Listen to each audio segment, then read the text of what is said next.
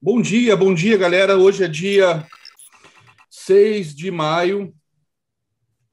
Isso, 6 de maio de 2021, quinta-feira. E ontem o Copom aumentou os juros mais 0,75, que era o esperado. Afinal de contas, ele disse isso na reunião passada, né? Deixou contratado mais 0,75. E deixou mais contratado 0,75 para a próxima reunião em 45 dias. Ou seja, há 45, 46 dias atrás, nós tínhamos o menor juro real do planeta, o menor juro real, juros reais do planeta. E hoje nós temos o terceiro maior juro real do planeta. Claro, não é do planeta todo, é do planeta aí que eu falo, são 40. É. É, Piscou, sorriu, o juro países. subiu, né? Oi? Piscou, sorriu, juro subiu. É, 40 países, né? Os países desenvolvidos, os BRICS e outros países não tão desenvolvidos assim, mas que fazem parte aí do radar de acompanhamento aí é, do mundo, né? Como por exemplo Turquia, Indonésia, México, são países, Argentina, são países que não são, né, não é o Zimbábue, né, com inflação, hiperinflação, não é Moçambique, mas são países que também não, não, não fazem parte do BRICS, não, tão, não, não são países do primeiro mundo. Então, de um grupo de 40 países que é monitorado pelo mercado, há 46 dias atrás, ou seja, antes da penúltima reunião. A penúltima reunião foi 45, na verdade, 47 dias, né? A penúltima, a última reunião, não, a última reunião terminou ontem, a penúltima foi 45 dias atrás da de ontem. Então, há 47 dias atrás, nós tínhamos o menor juros real do mundo. Nossos juros era menor que da Suíça, da Suécia, da Inglaterra, dos Estados Unidos, da Alemanha, né? E, no caso, Alemanha e Suíça, é, não, Suíça não, Suíça é moeda própria. A Alemanha tem aí a moeda, tem, tem o euro, no caso, né? Mas era menor que o Japão, menor que, enfim, os países aí mais relevantes em termos globais, em termos de economia, nossos juros eram menor. E aí teve, tivemos a reunião, é, a primeira reunião do ano, é, 0,75% de aumento. E ontem mais 0,75. Só esses dois aumentos, galera, para vocês terem uma ideia, um e meio, um e meio de aumento na taxa de juros já nos colocou no ranking de o terceiro maior juros do mundo, né? É, inclusive, o primeiro lugar está aí com a Turquia, né, que eu acabei de mencionar. Então, é, é um juros realmente bastante, bastante elevado. O primeiro lugar é Turquia, segundo lugar é Indonésia, e a gente vem em terceiro lugar. E o que, o, que o, o comunicado ontem do Copom deixou, deixou, no, deixou no ar, né? É que vai ter mais um de 0,75 daqui a 45 dias. Ou seja, vamos aí para uma taxa de juros de 4, estava 2, né? Mais agora mais 1,5, 3,5, 3,5 mais 0,75, 4,25% daqui a 45 dias, tá? A, a menos que aconteça alguma coisa, né? até porque a crise é deflacionária, a crise, a crise provoca a deflação de preço, né? no caso de uma pandemia, se a gente tiver uma terceira onda, etc. E aí o, pode mudar daqui a, a, a até julho, né? daqui até junho, perdão, 45 dias vai cair em junho. Então é isso. Hoje o mercado vai tentar aí precificar o DI isso sempre afeta o dólar, né? Eles andam, eles andam, é, tecnicamente eles deveriam andar juntos, a menos que haja alguma coisa diferente aí na gestão é, da política monetária, né? Como aconteceu é, justamente em 2020, que os juros foi caindo até chegar a 2%, sendo o menor do, do mundo, né? Porque aí a gente tinha um pouco de inflação e com isso os juros nem pagava a inflação, mas não tinha por que o Banco Central, na época, aumentar por conta da, da pandemia, etc., porque o objetivo era estimular a economia. Foi um, foi um episódio inédito na nossa história. E neste caso, conforme a gente foi tendo as incertezas aí por conta de negacionismo, a parte fiscal, muito gastos, o, o mercado correu para o dólar, né? Correu para o dólar e tivemos o que foi chamado ano passado de overhead, né? Todo mundo fez um hedge muito maior do que o normal, por quê? Porque normalmente o hedge é dividido aí entre DI, dólar, juros e dólar, e ano passado não dava para ficar tomado em juros com a, o Banco Central afirmando que não ia ter aumento, etc, etc. E aí, esse ano, né, caiu a ficha do Banco Central, a inflação começou a subir, apesar do Banco Central ainda acreditar que. Na verdade, ele não acredita mais que é, que é, que é uma inflação transitória, como o Fed, né? Ele percebeu que realmente a inflação está vindo. Né? E GPM aí, de 12 meses superou os 30%, e isso uma hora contamina contamina o IPCA, que é a nossa medida de inflação real. Mas o mercado ele esperava, né? Ele sabia do 0,75%, mas com esse comunicado de deixar mais 0,75 contratado, vamos ver como é que o mercado reage hoje. É muito difícil hoje. É, inclusive, eu li, uma, eu li um, uma, uma análise agora de um jornalista né, que conversou com vários economistas e ninguém sabe como é que o mercado vai reagir hoje, tá? Se vai puxar prêmio aí no DI de novo, como fez anteontem. Um, anteontem, na verdade, deu aquela puxada, na verdade, foi uma puxada aí é, meio que global, depois que a Janet Yellen, no início da tarde, falou que talvez o Fed aumentasse os juros, né? talvez precisasse aumentar os juros em 2022 e não, e não somente em 2023. Ela teve até que se corrigir né, na, na noite de terça-feira, né? aí devolvemos ontem prêmios, etc. O SP ensaiou uma, uma recuperação, mas no final devolveu boa parte dela. O Nasdaq também saiu uma boa recuperação, que é sempre o que mais é afetado com essa possibilidade de aumento de juros, mas no final fechou negativo. Então, o mercado ontem americano fechou na dúvida, fechou aí hum, as bolsas, cada uma indo para um lado, né? E estamos aí na espera aí do, do payroll amanhã. Tá? O ADP saiu um pouquinho menor do que o esperado, porém o de, o de março foi revisado e acabou compensando, né? A gente teve, a gente, o consenso era 800 mil vagas é, pela ADP e acabou saindo 750 e pouco, 760 alguma coisa. Em compensação, em março aumentou 50 mil. Então ficou elas por elas em termos de criação de empregos.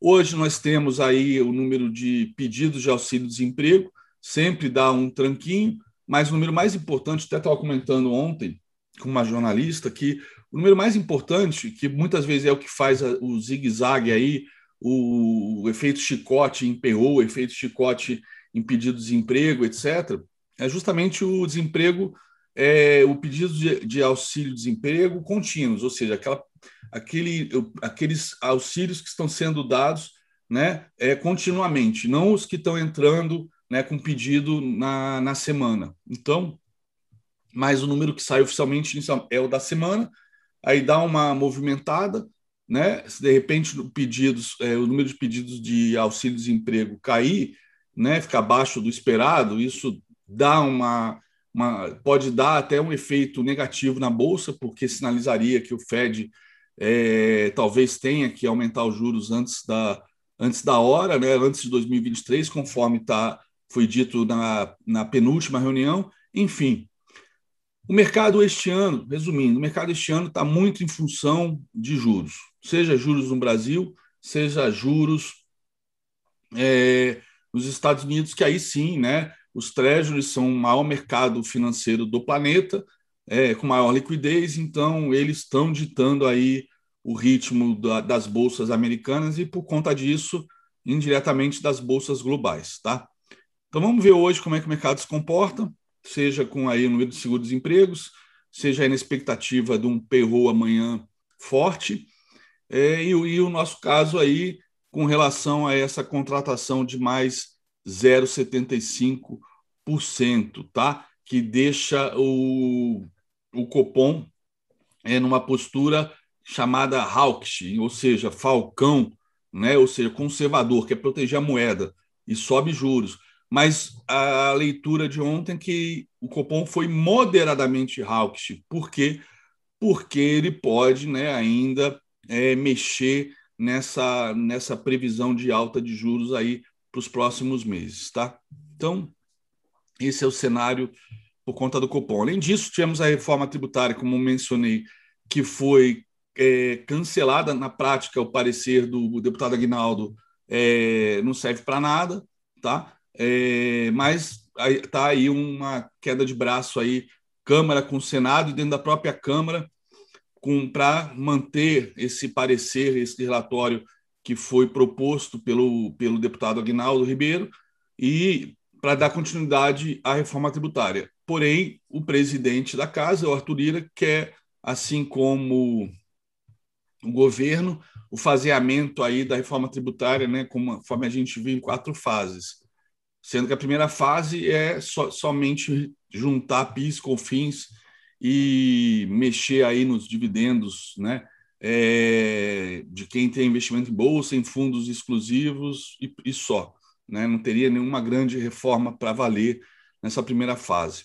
E aí daqui a pouco temos aí o ano eleitoral e aí, ou seja, reforma tributária fazendo água, né? A, a lá música de Titanic.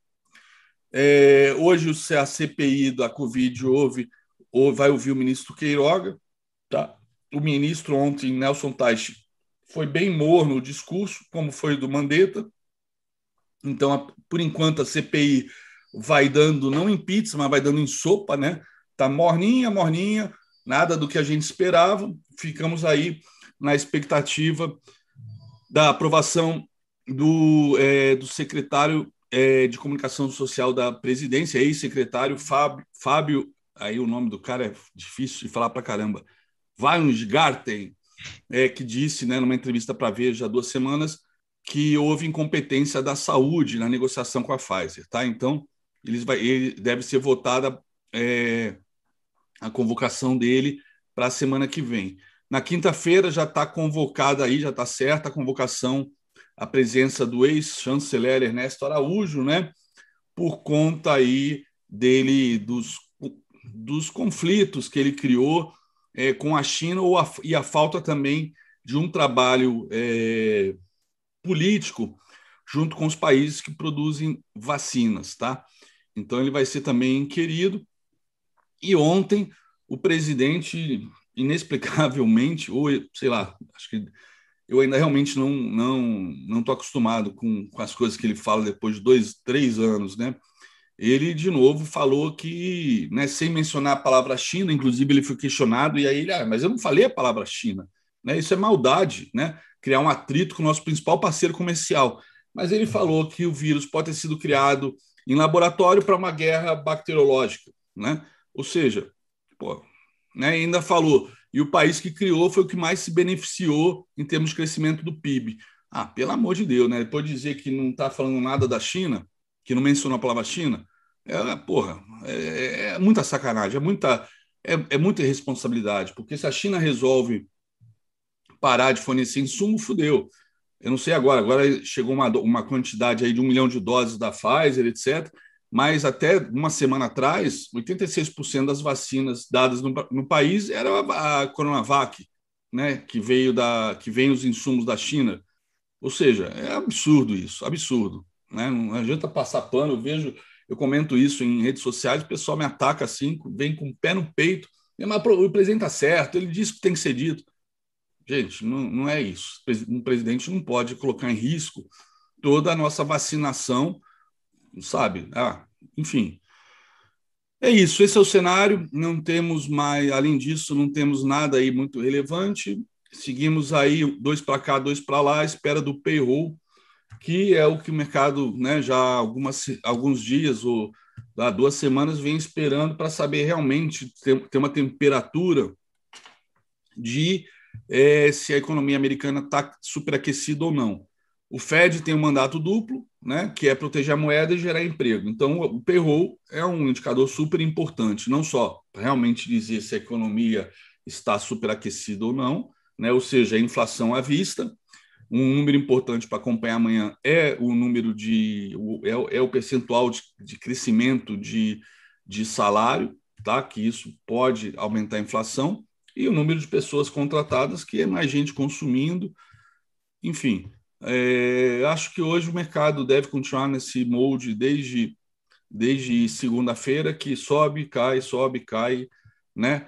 Pode, no caso, no nosso caso, está até é um dia só cai, outro dia só sobe, né? Para depois a gente pegar o resultado da semana ser praticamente é, o mesmo, mas dando bastante movimento aí no pregão é, nesses últimos dias, tá bom? Que é muito bom para a gente que faz day trade, tá? Mas não bota online. Quando você olha o gráfico diário, o Ibovespa não saiu do lugar, continuamos aí reféns aí desse range entre 117, 118 mil pontos a 121 mil pontos. E esse range só vai ser rompido, na minha opinião, quando o SP realmente também def se definir se vai romper o topo histórico, subir mais, ou, vai, ou se vai passar por alguma correção. E isso deve ficar por conta aí do, do Peru amanhã, tá bom? Então hoje é um dia que, sinceramente, não tenho a mínima ideia para que lado o mercado vai. Vamos esperar abrir, setup ver o up, ver para que lado vai e vamos junto, tá bom? Segue aí, Fabrício. Bom, pessoal. Hoje eu vou trocar, inverter aqui com o Mário. O Mário tem compromisso aí. Marião, por favor. Vamos lá, então, ó. Vou. Bom dia a todos. Vamos passar pelos principais acontecimentos de ontem, tá? Deixa eu compartilhar a tela aqui com vocês. Tela no ar aí, pessoal, tá? Falando do Ibov, ontem a gente observou aqui, né? O Ibov fazendo um contexto de um movimento para querer retornar para o positivo, né? Isso aqui é conhecido também como um Bull 180, quando a gente fala Bull 180, né, que é o touro 180, que é o quê? A inversão dos comprados sobre os vendidos em uma barra após a barra de queda, né? Então, você tem aquele contexto onde, pô, eles entraram aqui na batalha e eles estão levando aqui a batalha compradora. E aí, nesse caso aqui, a gente vê o seguinte, pô, a gente estava esperando com que esse contexto não perdesse sua média móvel de 20. Cutucou a média móvel de 20 e daqui saiu um bull 180. Se daqui ele consegue até promover um pivô mais ascendente, a gente tem um viés até que positivo aí para o caso do Ibov. Então, hoje vai ser um dia bem interessante para a gente estar tá acompanhando, porque realmente, como o André comentou, a gente tem essa situação de juros. Então, provavelmente aqui pode ter uma movimentação mais forte aí, pessoal. Se bem que não é nada mais, nada menos do que já era esperado sobre o mercado. E falando de ações que chamaram a nossa atenção ontem, né? A ação que mais chamou a nossa atenção ontem foi a ANIM. A ANIM teve um destaque chamando a nossa atenção aqui, ó. Só para vocês terem uma ideia, a, esse movimento dentro da ANIM, ele pode ser caracterizado o movimento do Power Breakout, média móvel de 20 vindo por baixo dos preços, média móvel de 9 apontando para cima, rompimento do eixo aqui positivo aqui, ó, saindo sobre essa resistência, eu tenho padrão de compra. E aí, sem contar esse OBV, o OBV dela também bem positivo aí, dando um advance de breakout aqui para cima.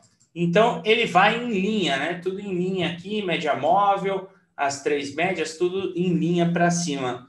Fabrício, você que acompanha isso, o que, que você tem achado da ANIM? Marião, não estou não, acompanhando o setor de educação, não. Tá? tá fora do radar aí. Tem tanta oportunidade aí é, no, setor que, no setor que a gente gosta que eu estou literalmente fechado aí para novas oportunidades. Mas, mas, por exemplo, você acha que a volta da, de, da, na, o, assim, a diminuição da pandemia e... Ah, o setor de educação ele já vem sofrendo bastante já com, com o fim do FIES, né? E, e muito problema da, da retenção né? Do, dos alunos. Para mim, a gente não é AD que tem uma dificuldade muito grande de conseguir concentrar. A expectativa aí, esse ano ainda é um ano muito, mas muito difícil para o setor, né? Que tem que começar a rever a questão de alavancagem, a questão de é, voltar ao presencial, de fazer essa retenção, recorrência de aluno. Então, acho que 2021 deve sofrer muito ainda. Mas, claro, todo sinal de abertura, de volta ao normal aí, vai, facil... vai, vai, vai sinalizar com uma expectativa positiva para o setor de serviços, é, turismo, educação, que é o que eles estão esperando, né? Um pouco mais de certeza aí é, para esse cenário pós-vacina e pós-pandemia. Ah, show de bola, show de bola. Outro papel que chamou nossa atenção também, pessoal, foi GRND, chamando a nossa atenção no contexto. Uh, o que acontece? A gente já vinha em observação com esse papel, esse pivô estava bem grande, média móvel de 20, aí apontando para cima, mas eu passo por uma resistência muito forte. E agora parece que o papel quis romper essa resistência. Então, eu até teria contexto para já estar tá pensando, bom, talvez papel saindo dessa resistência, ele está dentro de um range há muito tempo, né?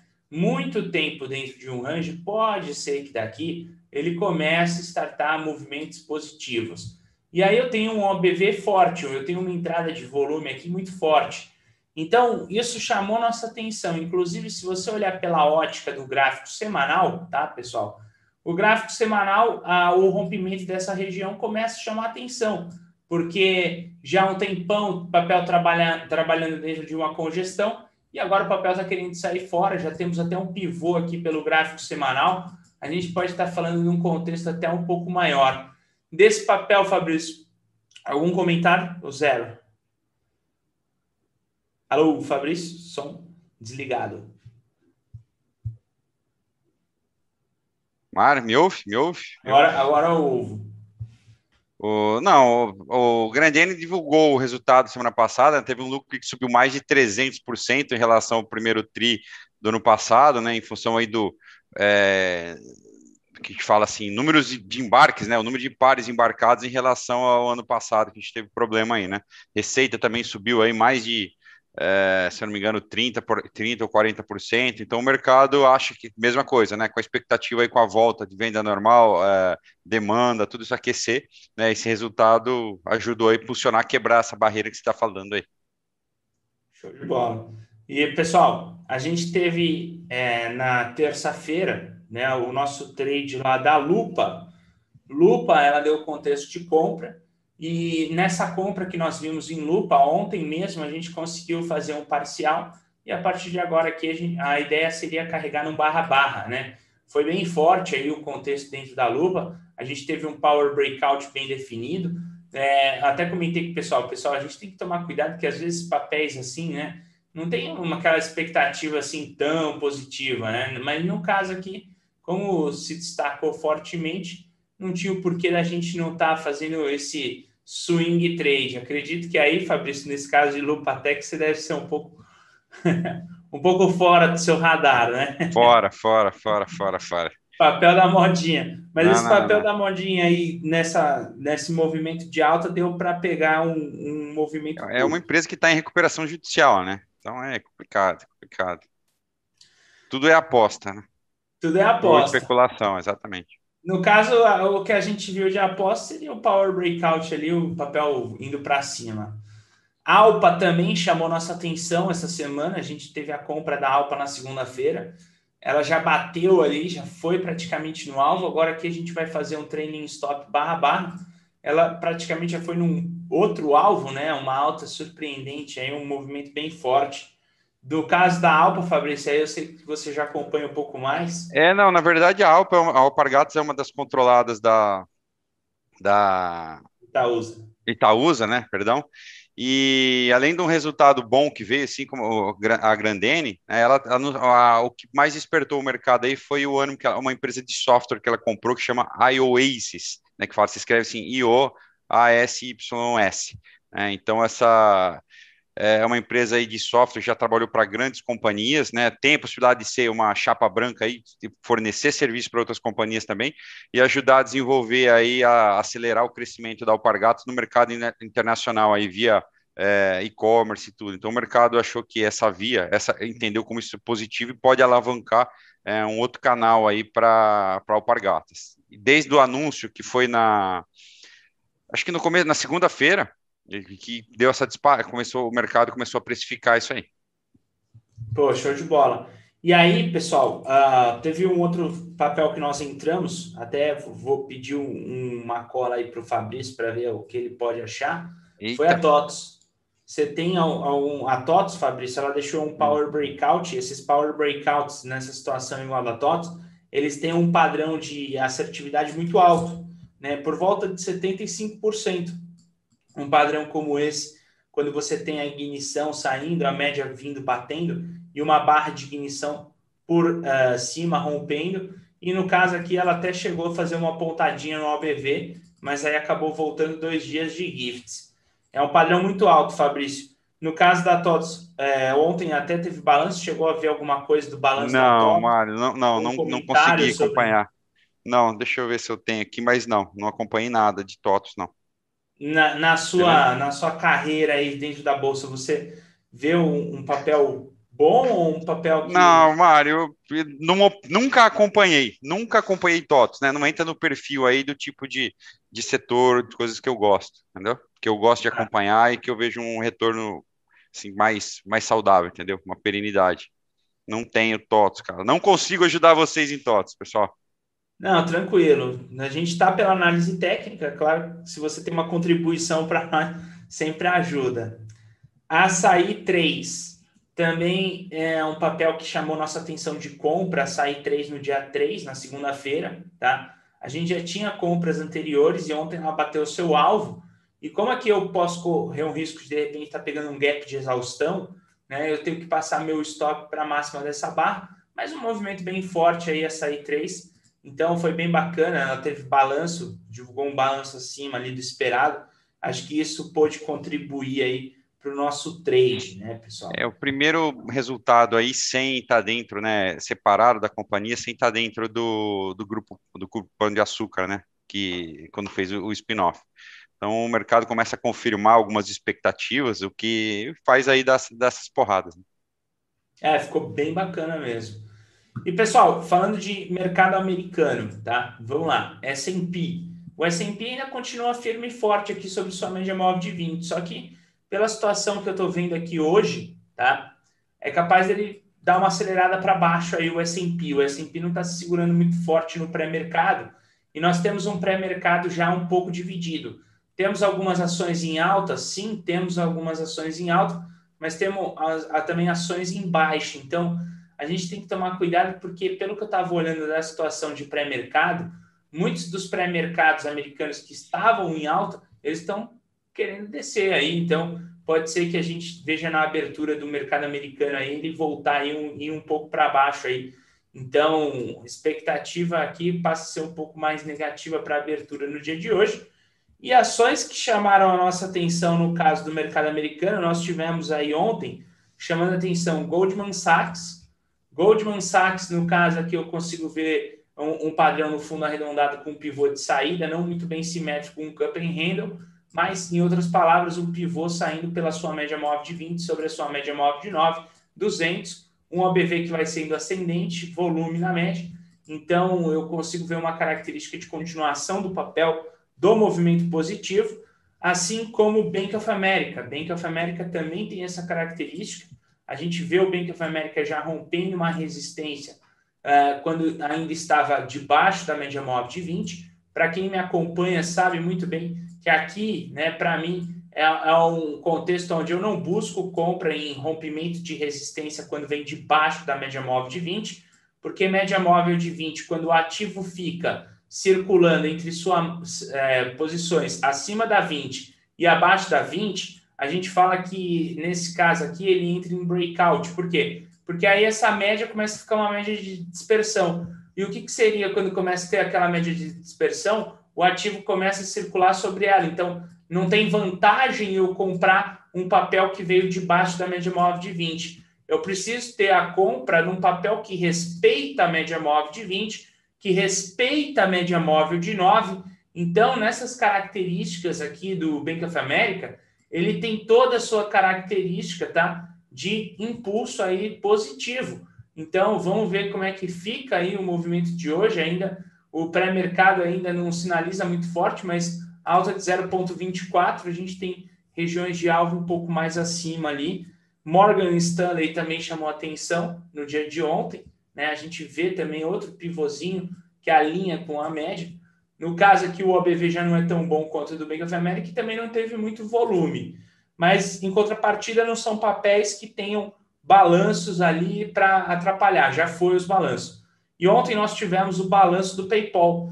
PayPal soltou balanço no dia de ontem, veio um balanço também acima do esperado aí. E o papel que estava com uma característica até descendente né, acabou virando com tudo e agora sobe 4,61% por conta do seu balanço aí, foi um dos papéis mais importantes. Ainda temos NVIDIA aí no radar aí, só que o balanço deve ser mais para o final de maio. Bem, pessoal, com isso, é, deixo aí agora para vocês aí a continuação com o Fabrício. Obrigado aí, pessoal, pela atenção de vocês. À tarde, a gente se vê para revisão aí, pessoal. Obrigado, Mário. Tudo bem? Bom dia, Valeu, gurizada. Bom dia, gurizada aí, que nem fala o Cris. É, bom dia, pessoal do YouTube, pessoal aqui do projeto. Está aqui dentro já desde manhã, aguardando aí para começar. Bom, pessoal, vamos começar com os mercados, mais, mais uma vez aí, começar com os mercados que já fecharam, né? É, começando aí com as, as bolsas da, da China e do Japão, né, que tiveram três dias de feriado aí, acabaram não operando na segunda, terça e quarta. Né? E isso fez com que a volta aí do feriado acabaram que as bolsas lá fecharam num, num, num sentimento mais, é, mais misto. Né? É, o índice na China, né, o principal índice, Xangai, acabou é, caindo 0,16 e Shenzhen subiu, é, caiu quase 1%, 0,97. Né? Já Nikkei, que é o outro que estava fechado desde segunda-feira, acabou subindo 1,8% é, depois que o, o, Banco Central japonês lá avaliou que o impacto né, da, dessa, da, da pandemia, dessa piora da pandemia aí, é, na verdade tá, já, já está diminuindo, não deve afetar tanto. Tá? Os outros índices ali, Hong Kong acabou, na, em contrapartida, a China ali acabou subindo 0,77 e, a, e o índice sul-coreano, né, o índice COSP, que fechou na quarta-feira, acabou, fechou, teve um feriado no dia anterior, acabou subindo aí, fechando com 1% de alta, né, então, os, e os, agora os mercados nessa, nessa fase mista aí acabam aguardando o que vai acontecer com, com os indicadores que a gente já tem para sair nos Estados Unidos hoje e com o payroll amanhã também. Tá? É, na Austrália, na minha bolsa acabou caindo, mais por conta aí do peso das ações de tecnologia, né? O índice de tecnologia lá caiu, as empresas do setor caíram aí em média 3%, é, espelhando aí também no que aconteceu com algumas empresas nos Estados Unidos, e a bolsa de Sydney fechou em queda de 0,5%, tá? É, falando um pouquinho dos mercados que estão abertos, só atualizar, ver se teve alguma mudança significativa. Não, pessoal. Então vamos lá. É, na Europa, né, uh, o DAX estava operando aí negativo 0,34. No Reino Unido, né, que a gente tinha alguns dados para sair, estava operando negativo de 0,15%. E na França, aí, o, o CAC 40, o índice de Paris, estava caindo também 0,25%.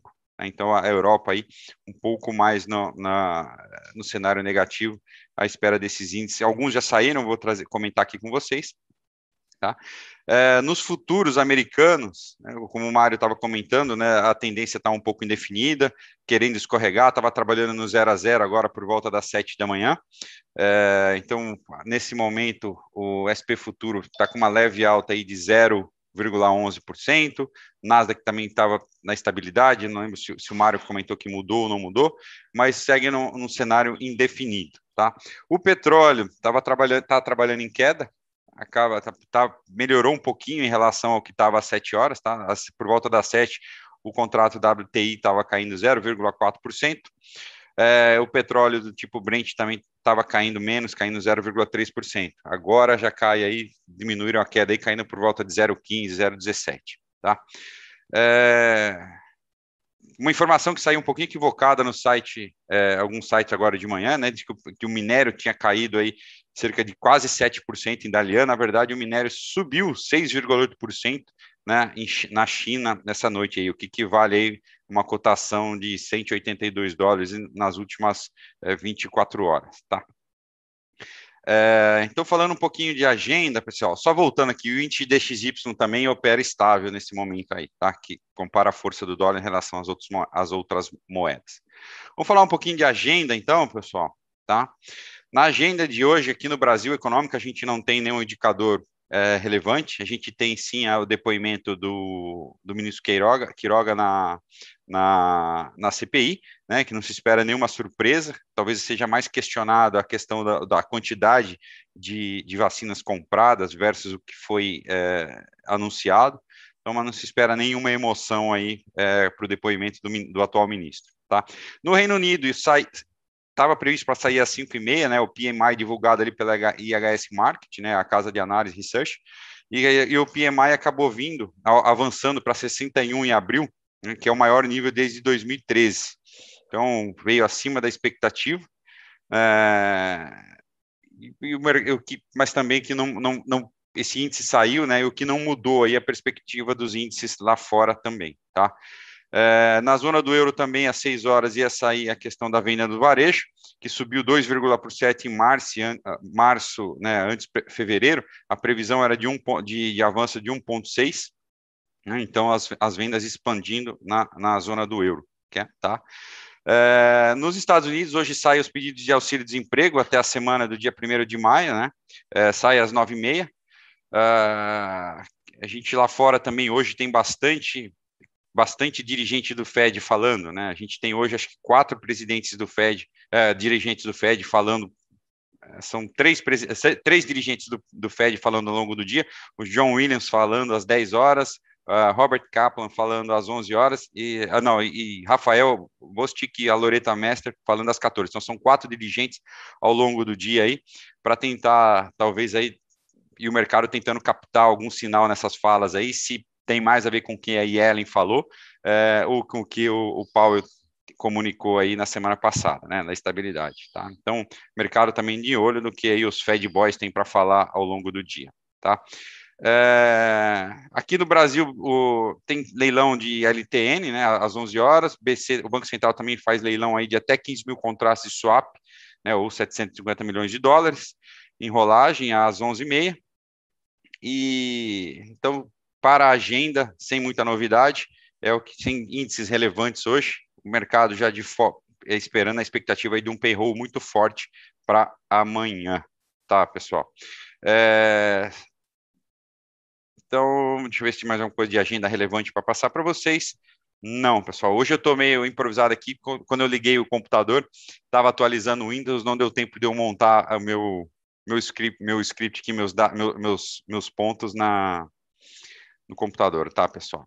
É, então vamos lá. Passando um pouquinho para o cenário corporativo agora, pessoal. Só para comentar, a gente teve uma leva de resultados é, grande ontem, tá? Tem bastante empresa divulgando resultado. Quero destacar aí Braskem, né? O pessoal está bastante de olho. Isso mostra aí o que a gente vinha previndo prevendo de, é, em termos de, de, recuperação da companhia, né, com, com, essa questão do dólar, com a questão da virada do ciclo, né, petroquímico, né, então a, a Braskem acabou revertendo um prejuízo de 3,6 bilhões do primeiro tri do ano passado, registrou um lucro de 2,5 bilhões agora nesse, nesse, primeiro tri, né, a receita líquida também ajudada aí pela, uh, pelo dólar subiu para uh, subiu 80% para 22,7 bilhões, tá? Então, um resultado bastante positivo aí de Braskem, revertendo o cenário do ano passado. Tá? Taesa também divulgou o resultado ontem, né? a gente fica de olho. Taesa vem sempre entregando um resultado bastante consistente, bastante lucratividade. É, Taesa, transmissora de, de energia, né, da empresa do setor de transmissão de energia, acabou registrando um lucro líquido de 555 milhões né, no primeiro TRI, que é uma alta de 40% na comparação anual, em função de novos projetos que entraram em atividade, e ela ratifica aí no, no comunicado né, que planeja entregar ainda muitas, algumas das obras aí que estão ainda em andamento, tentar antecipar para entregar, entregar ainda dentro de 2021, né, o que tende a fazer um, uma melhora no resultado, diante da perspectiva aí, é, por conta do aumento da receita. Tá? É, a gente teve também uma empresa que eu acompanho, a STT, que divulgou, é, divulgou um lucro aí acima é, também, deixa eu pegar aqui, opa, na minha nota, tá? Então, um lucro que superou, assim, né, em relação, cadê aqui um aumento do lucro geral em relação ao ano passado? Só um minutinho, fiquei na mão, a STT, cadê aqui, que agora é conhecida como S Brasil. Lembrando que agora vocês devem, talvez vejam, dois resultados, tá, pessoal? Que dentro da S Brasil a gente vai ter a, a, a divisão, as SPS, né, Sociedade de, de, com propósitos específicos para investimentos, e a STT, tá? Então a STT acabou, a S Brasil, né, registrou um lucro líquido de 93 milhões, que é uma alta de 23% em relação ao, ao, ano passado, e um EBIT também aí de 349 milhões, uma alta de 12% aí em relação ao ano passado, tá? Mas o destaque que eu quero trazer desse resultado é, foi principalmente aqui a performance que, que começa a ter uh, dos ativos eólicos, né? As aquisições, as obras que foram entregues, contribuíram aí com 23 milhões uh, no EBITDA, né? Que, uh, por EBITDA desse ano, por resultado desse ano também. em contrapartida com o que aconteceu com a menor geração na parte hídrica, né? Na minha opinião, a STT é uma das empresas que mais está trabalhando para mitigar essa questão é, da fonte hídrica, né? Apesar de quase 70% do resultado vir ainda das hidráulicas, é, das hidrelétricas, já começa a ver é, essa estratégia de mitigação do risco mudando aí. Então, o volume, para vocês terem ideia, por conta dessa falta de chuva que a gente está acompanhando, está vendo, essa seca, é o nível, os níveis do reservatório, de reservatório caindo, a gente está vendo, é, acho que se eu não me engano, o Paraná essa noite, ou essa madrugada, ou agora, ontem, ou essa madrugada, decretou aí é, crise hídrica mesmo, oficialmente, lá, lá no estado, tá? Então, aqui a gente tem a, a, a SET reportando aí que a geração, né, é, a energia bruta gerada pelas hidráulicas aí foi 22% menor do que o mesmo período do ano passado, né? Isso é realmente a, é, como assim, resultado né, da menor afluência, aí, principalmente aqui no, no, Rio Grande, no Rio Tietê, e dos menores níveis aí no primeiro trimestre. Em contrapartida, quando a gente começa a buscar essa mitigação do risco hidráulico, eu falo assim, quando a gente tem menos chuva, a gente tem mais vento, normalmente, né? Quando chove menos, é, venta mais. É, é, é elas são, tem, existe uma correlação, uma relação negativa, tá? É, então, por sua vez, a energia eólica subiu 79% no, no ano contra ano, né? Então, mas também aqui tem um reflexo aí já, né, da aquisição do, do Ventus, que foi agora em dezembro de 2020, então já capturou parte dessa receita agora no primeiro TRI, e também aí na maior, na, na, com mais energia gerada ali no Alto Sertão 2, por conta da maior velocidade, da maior quantidade de vento, vamos falar assim, é, lá no Alto Sertão 2. Então, um resultado aí interessante, positivo, né, o que a gente aguardava. Teve um efeito também positivo no, na, na despesa financeira, que foi menos juros, né, já que a, a companhia decidiu antecipar né, a, o pagamento da parcela do acordo do GSF, né, é do, do risco hidrológico, junto com a ANEEL. Então, é, e, e, essa antecipação, esse desembolso que foi feito em janeiro, acabou que gerou menos despesas de juros aí é, no restante do, do, do, do TRI, tá, pessoal? É, Deixa eu ver se eu tenho mais alguma informação. Papá. Então, os destaques para esses resultados, tá, pessoal? A questão dos juros, né, que as pessoas perguntam. Então, a gente tem que começar agora botar no radar quais empresas do, do aumento do juro do Copom quais empresas podem se beneficiar, tá? É, nesse momento, eu acho que pouca, pouco, pouco efeito no resultado ou no valuation das companhias deve ser observado, já que a gente está falando aqui de um juro de curto prazo, né, no juro mais de longo prazo, esses aumentos já estavam precificados, mas tem que ficar no curto prazo, pessoal, de olho nas empresas aí que têm bastante caixa, principalmente aí é, que ficam com esse dinheiro no caixa, é, é, bancos, seguradoras que acabam remunerando, né, esse, esse, esse, principalmente as seguradoras que acabam remunerando esses, esses ativos aí por conta é, da taxa do, com CDI, e acaba influenciando bastante pela, pela Selic, né? Eles acabam ganhando rentabilidade com esse dinheiro que fica parado ali, enquanto não é usado para pagamento de prêmio, algumas coisas. Por outro lado, as empresas que estão mais endividadas, né, que têm assim, um alto endividamento, mesmo em reais, aí começam a ver o custo da dívida aumentar. Contrapartida, a gente tem que olhar isso aí. Isso acontece muito com empresa tech, tá, pessoal? Tem muito endividamento, acaba tendo dificuldade ou tendo pouca geração de caixa, mais investimento para focar em crescimento né? E então isso pode impactar no endividamento na alavancagem de algumas empresas, né? E a mesma coisa acontece com os FIIs, né? Quando a gente faz essa taxa de desconto é, por uma taxa maior, o pessoal começa a refazer as contas aí para ver se o prêmio vale a pena você é, investir ali ou não. Então, cada movimento desse a gente tem que avaliar quais setores se beneficiam, né? A gente vê algumas seguradoras aí sofrendo bastante nesse período, é, a própria BB Seguridade, que divulgou um resultado totalmente em linha aí com o que se esperava, mas o mercado segue batendo, batendo muito forte, né, não enxergando talvez algum benefício aí que possa advir aí dos, da, da, dessa alta dos juros aí, ok?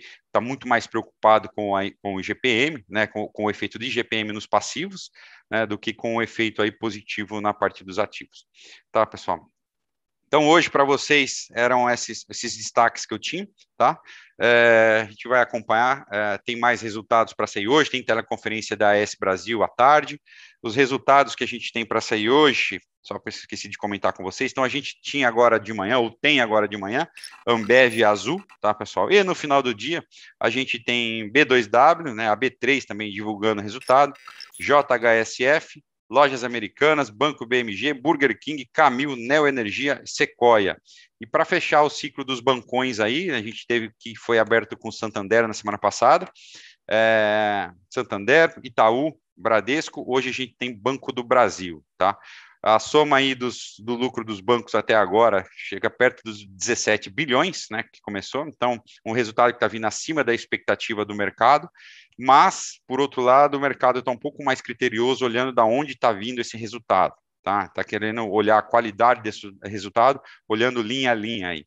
É, ontem eu não estava aqui para comentar Bradesco, é, o Bradesco teve um resultado que foi bastante beneficiado aí pela performance da divisão de seguros, tá? Em contrapartida, que foi um item que foi muito ruim é, dentro do resultado do Itaú, tá? Então, o mercado, de certa forma, gostou um pouco mais do resultado do Bradesco, apesar de ter perdido mais em receita com tarifa é, do que Itaú. Né? Algumas linhas aí, é, o resultado veio puxado por outras linhas de, linhas de negócio, como no caso do Bradesco Seguro, diferente do, do Itaú, que foi puxado aí talvez mais pela margem com o mercado, né? Mais aí, talvez mais efeitos de, de resultado de tesouraria do que das linhas aí é, da margem do, do resultado com o cliente, né? Da margem com o cliente.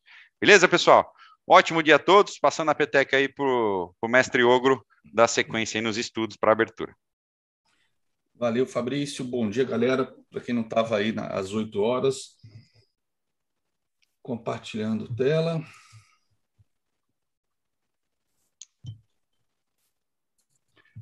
Vamos lá, galera. Vamos com começar vendo aí os quatro mercados globais, né?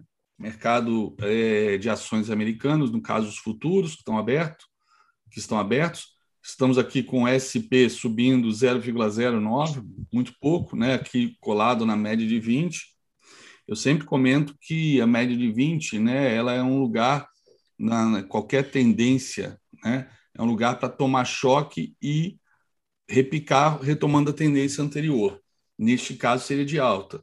Então a gente está vendo aqui o o SP se segurando aqui nessa projeção de fibra branca, que é a mais longa que eu tenho, e segurando na média de 20. Né? Esse ponto aqui é um ponto de é um suporte muito importante, né? Se você olhar tecnicamente para quem não usa FIBO, por exemplo, esse suporte não aparece, tá? Mas é um suporte super importante e onde passa também a própria média de 20.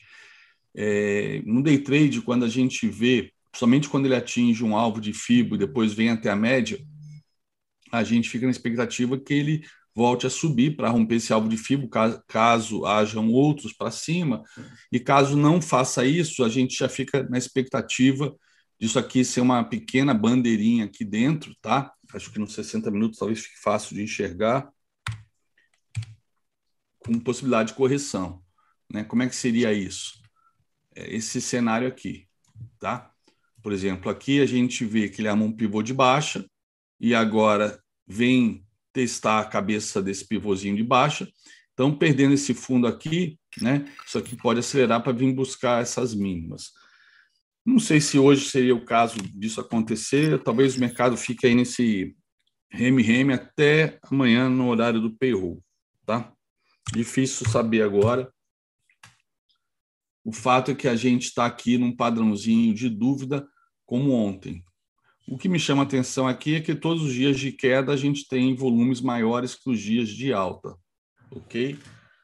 E nesse, por exemplo, nesse dia aqui de, que a gente teve um candle ainda assim positivo, né, ontem, mas é um candle claramente vendedor pela pressão, então também teve um volume interessante aqui.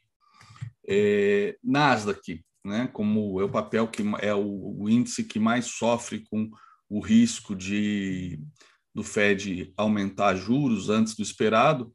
Nasdaq já fez um pivô de baixa e está aqui brigando aqui para se segurar no, no primeiro alvo, tá? Já violou esse primeiro alvo por três vezes, inclusive essa noite, e ficamos aqui na espera. E Nasdaq, obviamente, contagia o SP, pelo peso das big techs dentro do SP. Então, esse é o mercado de ações, né? são as nossas referências globais para o mercado de ações. Nossas referências globais para o mercado de câmbio, a gente vê aqui o, o dólar novamente né, tentando romper a retração de 50 sem sucesso, dólar, cesta de moedas atrás ao dólar, e caindo, caindo forte, né? Até para o padrão de candlesticks é uma queda razoável, né? E sugere que ele pode continuar, né? Depois deixar aqui realmente, depois dessa regressão à média, isso aqui dentro do diário ter, ter feito a regressão, a média com reversão, tá? E aí esses três candles, né? Esses três candles juntos, esse branco, essa estrela aqui, ou esse spinning top e esse outro aqui, sugerindo reversão para o dólar continuar caindo. Tá? Olhando o euro, que é o maior peso dessa cesta de moedas, veio testar aqui a cabeça do espelhamento tá? e rompendo, voltando para o nível acima de 50, se sustentando também nessa média móvel de 20, que foi rompida ontem, mas voltando para cima dela. Petróleo, petróleo caindo, caindo, petróleo subindo 0,06, mas é, com boa pressão de venda, né? Ele, ele corrigiu ontem, quase deixando aqui um dark cloud, né? Se ele rompesse a fosse um pouco além do primeiro, da metade do corpo, mas a gente pode até aqui considerar isso aqui um padrão, um harami, aqui, aqui esse candle dentro desse, tá? Num alvo de FIBO, que era o terceiro alvo de FIBO, é, de toda a queda que a gente teve aí ano passado, aí, quando teve aquele estresse do, dos contratos, inclusive sendo negociados com valores negativos, contratos futuros de maio do WTI. Tá? Atingimos o alvo de 100% desta perna de baixa ontem, e depois disso recuou, rompendo né, aqui o, o, o FIBO para baixo, ou seja, repetindo esses padrões aqui e perdendo esse FIBO. E hoje tentou mais uma vez e voltou para baixo. Então, sugere aqui, o petróleo sugere correção, tá? Sugere queda, apesar da tendência ser de alta mas o contexto que ele se encontra e os padrões sugerem nova correção no petróleo. Os treasuries estáveis, subindo 0,012, tá? corrigiu até o, até o FIBO de 61 e segue caindo, sugerindo que deve vir testar esse fundo novamente. Tá? Então, esses são os quatro grandes mercados né, que servem de referência para o mundo inteiro: mercado de ações, mercado de moedas, mercado de commodities, no caso petróleo, e mercado de juros, no caso, a referência principal é, são os yields de 10 anos do Tesouro. Inclusive, é, é o mercado mais líquido do mundo, é, é justamente este aqui. Tá? Falando agora do nosso mercado, IBOV, se você olhar, foi até que comentei no Morning Call, se você for olhar essa semana, né, o IBOV não saiu do lugar. Tá? Ou seja, segunda-feira fechou aqui, e ontem fechou aqui, ou seja, né, ele, ele fechou sexta-feira aqui. Então, se olhar depois de uma semana de pregão, né, três dias de pregão, o IBOV andou 0,56%. Tá? Não sai do lugar. Está fácil de ver isso no gráfico semanal. Ó não sai do lugar, porém, olha só que interessante no semanal. Ele veio testar a média de 20, né? veio testar essa retração aqui que já foi rompida. Né? Aqui foi um cano que era preocupante, quando ele bateu aqui na retração de 61 e voltou, tá? que era a última retração, mas rompeu rompeu aí há, três semanas atrás, mas com dificuldade de romper este topo aqui dos 121 mil. 121 mil, então, é a barreira a ser vencida pelo IBOV para ele buscar novos, é, novo topo histórico. Tá? Tem que passar desses 121 mil para ganhar força. Tá? 121 mil são essas regiões de topo. Né? Na prática, na prática, é, tirando essa, essa alta aqui, ou então, é, considerando mesmo essa alta, a gente não tá, a gente não fecha acima desse patamar desde 18 de janeiro, tá? Aqui teve um dia que fechou com 100 pontos acima, aqui um dia que fechou 50 pontos acima, ou seja, é relevante. Então a gente não consegue passar aqui dos 121 mil. Esse é o ponto para ficar de olho, inclusive para quem faz day trade aí com, com índice futuro. O nosso mercado de, de câmbio, né, o dólar à vista, ele, ele encontrou a retração de 61,8, né? E já deu a porrada para cima, mas deixando aí dois dias seguidos de dúvida embaixo da média de 200 e também embaixo da retração de 50, que é este fundo aqui, tá? Esse fundo desse pivôzão de baixa. Então ele veio fazer um pullback nesse pivô de baixa. Então a perda deste fundo aqui acelera o dólar para ir lá para a região dos 5,20. 5,20 é o próximo alvo para o dólar. Tá? Se perder aqui os 5,32, é 5,20. É, mercado de DI. Hoje a gente deve ter um, uma, uma queda aí nos DIs curtos, uma, uma alta um pouquinho maior nos longos. Esse aqui é um DI intermediário, né, que a gente usa como referência, que é o DI do giro. É, ele tentou né, trabalhar, ele, ele fechou acima, né, anteontem, acima deste fundo aqui que eu projetei que cravou o alvo de 100%, mas ontem voltou para debaixo, média de 20 descendente, então a gente pode esperar uma continuação de queda aqui no 24 também, tecnicamente falando. E o nosso dólar futuro. E aí eu já vou comentar o dólar futuro e o índice futuro, já vou comentar aqui nos gráficos, tá? Ontem a gente fez uma aula aí sobre operação de tendência, como é que o que é o principal para a gente olhar quando está operando day trade, operando é, índice dólar. Tá, acabou que ontem ó, ele cravou o segundo alvo, alvo de 100%, demorou para cravar, ficou de lado, mas cravou, cravou nos últimos 10 minutos de pregão, bem bacana esse alvo.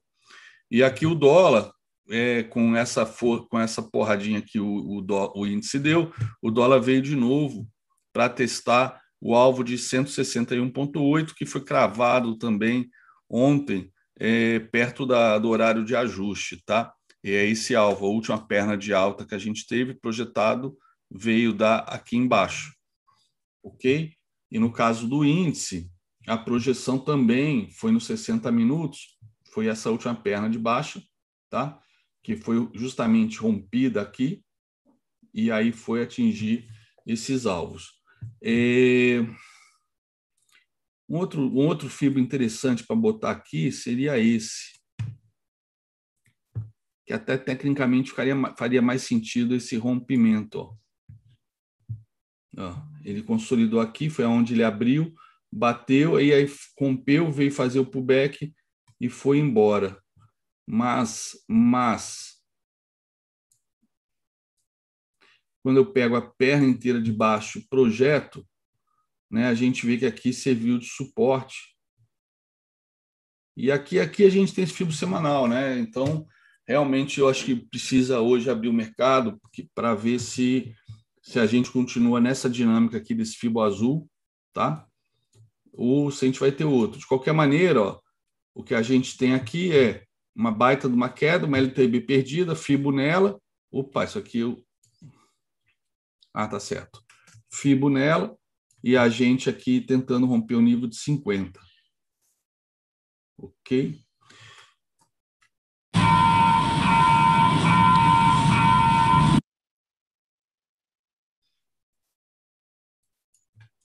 Vou fazer mais um experimento aqui.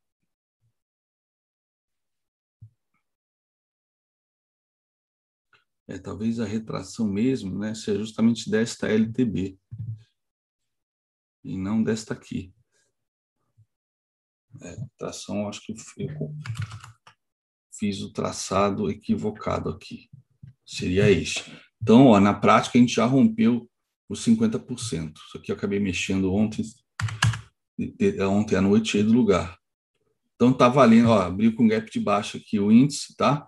Então ficou valendo esse fibo azul sim. Então ele, ele aqui encontrou resistência na retração de 50, acabou sendo rompido, ó, acabou de abrir com gap de baixa, meio que faz um pullback nesse rompimento.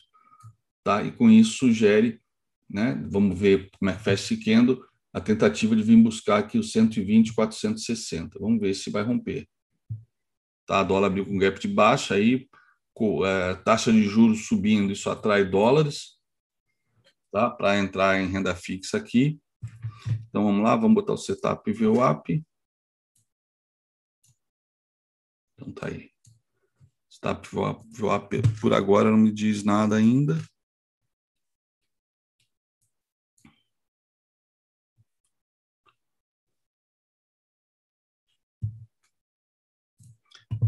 Aqui até posso botar uma retraçãozinha aqui nesse último movimento para ver os suportes aonde estão. E aqui no caso do dólar, eu botar uma projeção deste último movimento. Opa. Para ver os alvos também.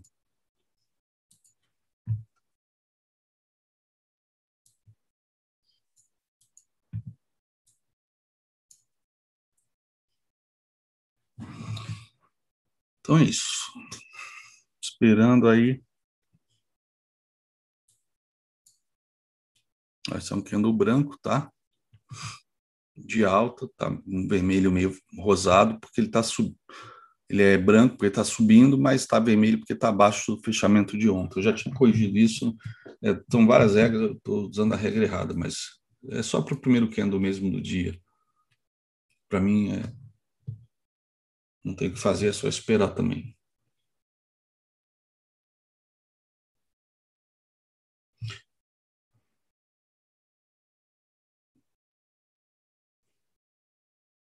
Fechando o gap, não faz pullback no fundo de ontem. E agora vamos ver a VWAP, o que, que ela apronta.